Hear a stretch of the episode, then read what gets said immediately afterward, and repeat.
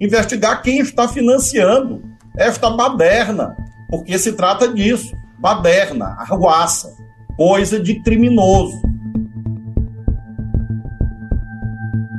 Flávio Dino chegou ao governo com status de protagonista. Não apenas pela importância do Ministério da Justiça, mas pelas suas falas contundentes após o dia 8 de janeiro. Aliás, após a invasão dos prédios dos três poderes, ele se tornou uma espécie de porta-voz de Lula sobre o assunto. Por atos infralegais, portarias ministeriais, houve um alargamento desse âmbito de atuação da Polícia Rodoviária Federal. E isto faz parte do entulho autoritário, deste entulho bolsonarista que nós vamos remover. Para quê? Para cumprir a Constituição.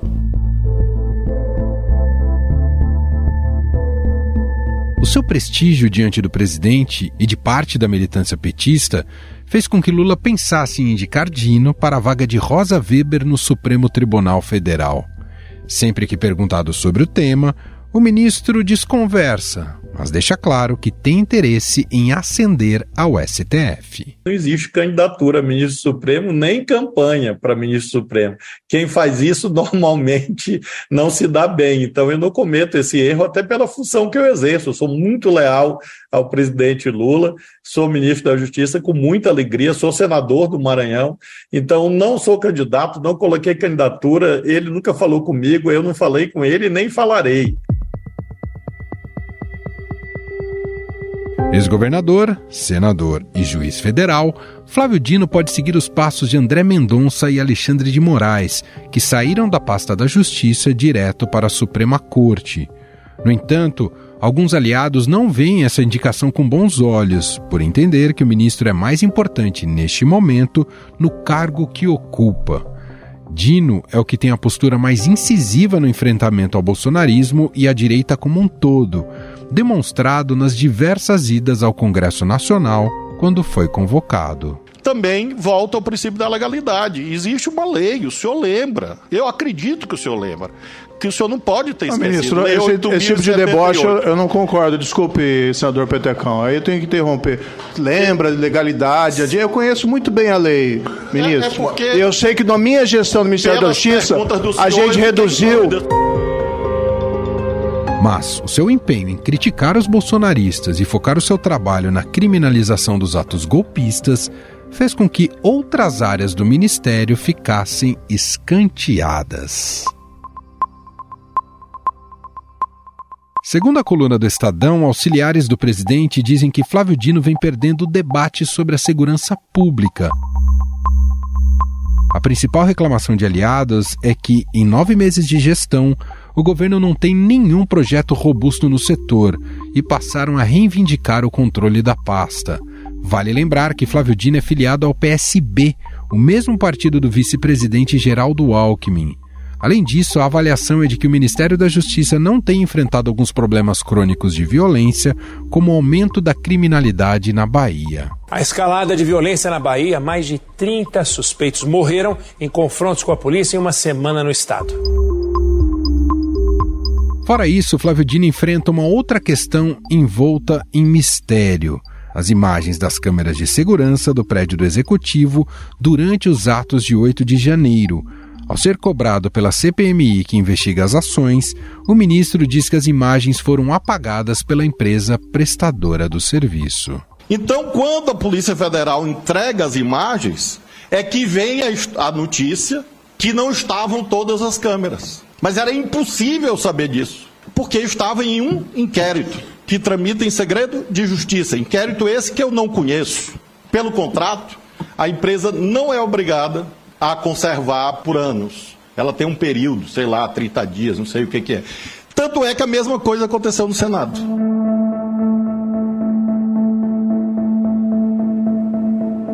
Ultimamente, Flávio Dino tem dado pitacos em diversos temas, mas pouco sobre a sua área de atuação.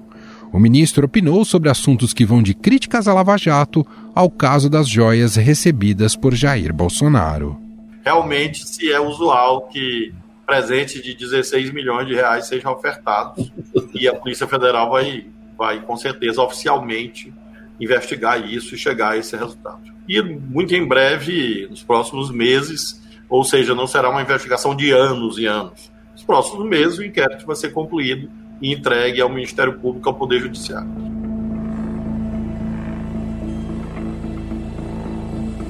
Essas atitudes são vistas como nocivas na tentativa de apaziguar a polarização que tomou conta do país nos últimos anos.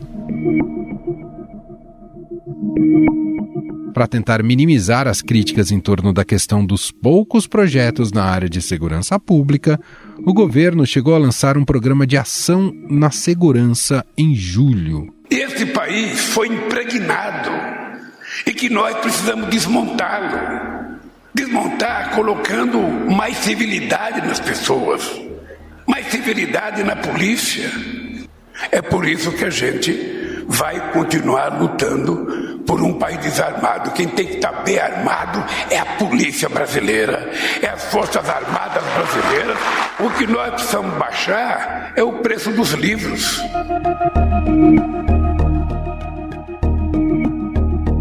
A iniciativa engloba medidas para combater o tráfico de drogas, a violência nas escolas, o crime ambiental e a violência contra a mulher. Mas na prática, pouca coisa tem sido percebida para melhorar a questão da segurança pública no Brasil. Afinal, Flávio Dino está cumprindo seu papel dentro do Ministério da Justiça? O governo de fato vai perdendo a narrativa da segurança pública? Sobre o assunto, vamos conversar com o professor da área de Segurança Pública da FGV São Paulo e membro do Fórum Brasileiro de Segurança Pública, Rafael Alcadipani. Olá, professor, seja muito bem-vindo, tudo bem? Olá, Emanuel, muito obrigado é, pelo convite olá a todos os ouvintes. Professor, há uma fritura neste momento do ministro do, do nome, né, do ministro da Justiça Flávio Dino, segundo o diagnóstico de que o governo estaria perdendo terreno na área da segurança pública e que teriam resultados ainda muito incipientes. Para além desses aspectos mais políticos né, em torno desse cargo, queria começar te perguntando como é que a gente pode avaliar esses nove meses de governo Lula, né, o Lula 3, na segurança pública apresentou avanços ou retrocessos até aqui, professor? É, no meu ponto de vista, é um cenário de inanição completa. A gente não vê nenhuma medida efetiva sendo feita pelo governo federal no que diz respeito à área de segurança pública. A gente não vê um plano para lidar com uma questão seríssima que são os homicídios no Brasil. A gente não vê um plano para lidar com o que eu considero uma das ameaças mais importantes para o nosso país, que é o crime organizado, tanto em dimensões nacionais quanto transnacionais.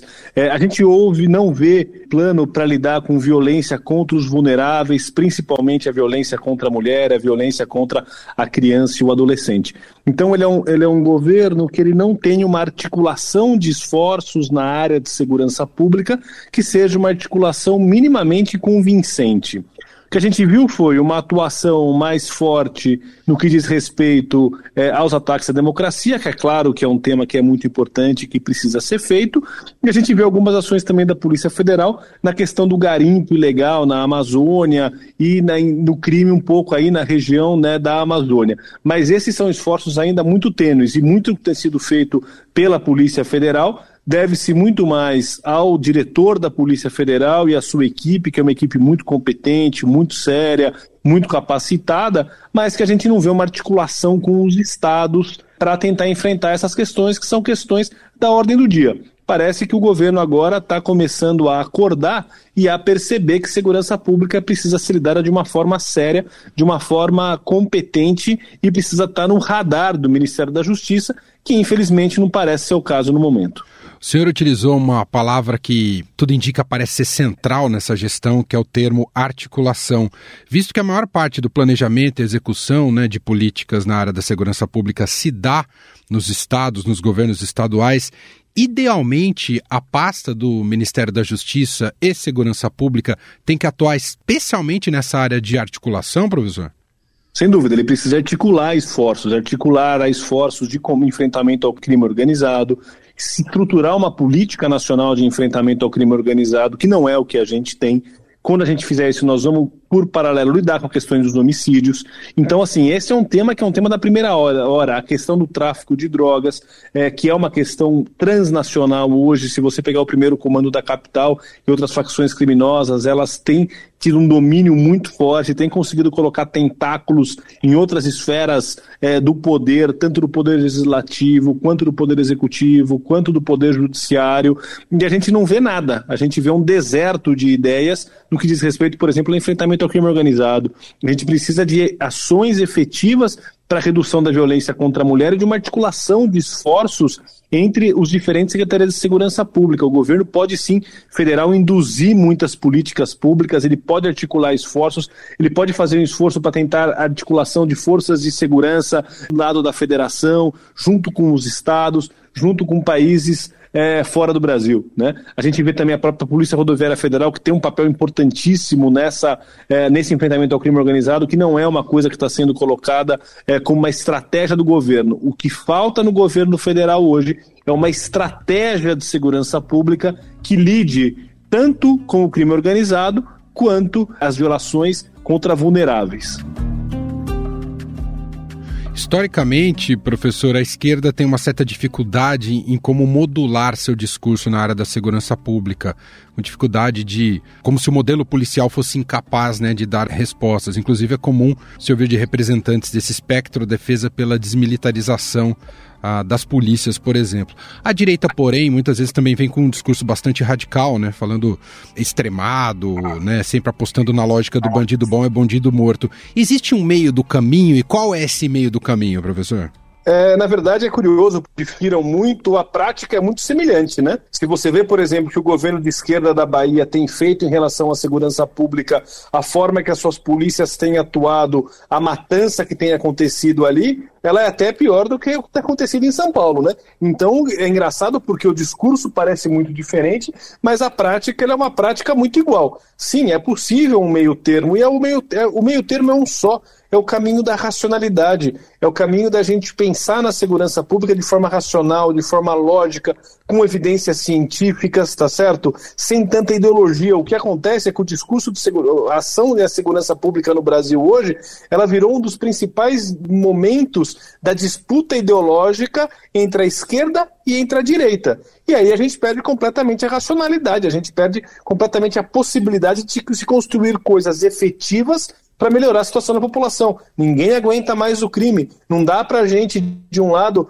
achar que matando vai resolver, se matar resolvesse, o Brasil seria o país mais seguro do mundo. E não adianta a gente achar também que a gente tem que ser completamente condescendente, que o criminoso é uma vera vítima da sociedade, o que não é, que é claro que tem uma questão social que tem que ser colocada, mas não é só isso. Tem que ter uma articulação de governo federal, governo estadual, governos municipais, para a gente poder começar a lidar isso de uma forma racional, inteligente e lógica. Infelizmente, parece que a esquerda ela no seu discurso ela difere muito da direita, como eu disse, a prática ela é muito semelhante e a coisa mais científica, mais técnica, mais profissional vai sendo deixada de lado. O anuário que é elaborado né, pelo Fórum Brasileiro de Segurança Pública, do qual o senhor faz parte, né, apresentou uh, nesse ano ainda um índice muito alto, né, de, alto de mortes violentas intencionais aqui no Brasil. Esse deveria ser o ponto um de enfrentamento, a prioridade de enfrentamento na área da segurança pública no país e como fazê-lo, professor? Do meu ponto de vista, o número um tem que ser o enfrentamento ao crime organizado. A decorrência ela é o homicídio é uma decorrência em larga medida das questões do crime organizado. Então, para mim, você tem que fazer um enfrentamento ao crime organizado e é possível fazer sim. A Itália, por exemplo, fez um esforço grandioso para tentar diminuir o poder da máfia, a Colômbia, isso sempre com articulação de esforços, forças-tarefas, conjunção, com colocar as polícias para trabalharem juntas e uma polícia focada e preocupada na sua lógica profissional, em uma ação profissional. É evidentemente que polícia, em algumas situações, vai ter que usar o seu poder letal, mas essa não pode ser a sua primeira escolha, então é por isso que a gente tem que fazer uma profissionalização.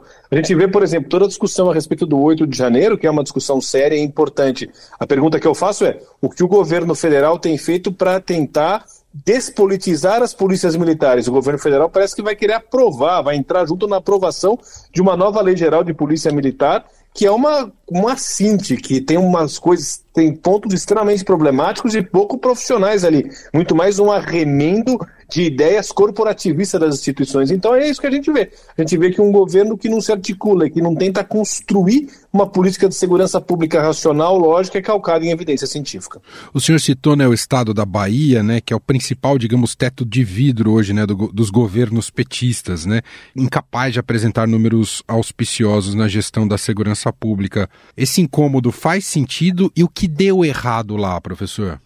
É, de novo, né? Parece que é um governo que está sendo guiado pela política da guerra ao inimigo, que é, é visto, né? Que, que, apesar de ser um governo de esquerda, e que não conseguiu controlar sua polícia militar, que não conseguiu fazer é, controlar o governador e o governo não consegue exercer o seu controle sobre as suas polícias, porque a sua política de segurança pública não consegue ser implementada. O que acontece ali é falta de comando, é incompetência do governo estadual. Professor, o governo fala em estruturar e investir mais na Amazônia, nessa área da segurança, dada a situação crônica uh, que vive o Estado, especificamente sobre a presença do narcotráfico. O Estado brasileiro tem condições hoje de aplicar uma política inteligente para ser mais efetivo a esse combate ali na região? Sem dúvida, eu acho que a Polícia Federal, a Polícia Rodoviária Federal e as forças estaduais têm que trabalhar juntas, e o Exército Brasileiro, a Marinha e a Aeronáutica ali na região. De novo, não vai se resolver só com uma força, é a integração entre as forças do Estado para poder fazer esse enfrentamento.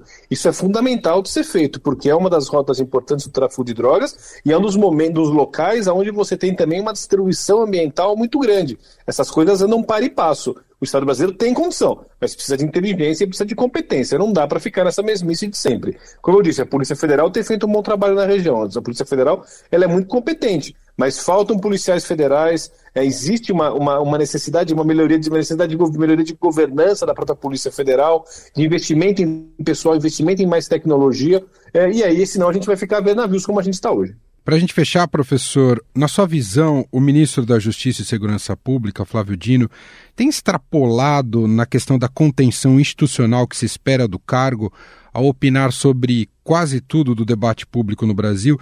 Existe um certo estrionismo político dele que tem atrapalhado até na condução do que se espera de um ministro da Justiça? Eu acredito que falta muita sobriedade ao ministro Flávio Dino é, ele precisa ter uma postura muito mais sóbria, se comportar como um ministro de Estado que funciona para um Estado, numa construção de políticas do Estado. Parece que muitas vezes o ministro Fábio Dino se parece muito com os outros pessoal da direita e da extrema-direita. Ele quer lacrar, mas precisa também ser capaz de resolver problema. É, eu acho que a justiça já teve nomes que são nomes muito competentes. Não estou dizendo que o ministro não é competente, porque ele é um jurista competente, ele tem uma história política. Mas o cargo de Ministério da Justiça, Secretaria de Segurança Pública, não é para fazer politicagem. É para você tentar resolver problema. E, infelizmente, o governo Lula e a gestão Flávio Dino têm apresentado poucas soluções para os reais e necessários problemas da população brasileira no que diz respeito à segurança pública. De novo, é muito querer lacrar em mídia social, fazer coisa para tentar ganhar voto para uma futura campanha política e muito pouca ação concreta e prática para resolver os problemas que o Brasil precisa. Muito bem, nós ouvimos aqui Rafael Alcadipani, professor da área de segurança pública da FGV São Paulo, membro do Fórum Brasileiro de Segurança Pública. Professor, mais uma vez, muito obrigado aqui pela atenção com a nossa audiência. Um grande abraço. Muito obrigado, à disposição. Um abraço a todos.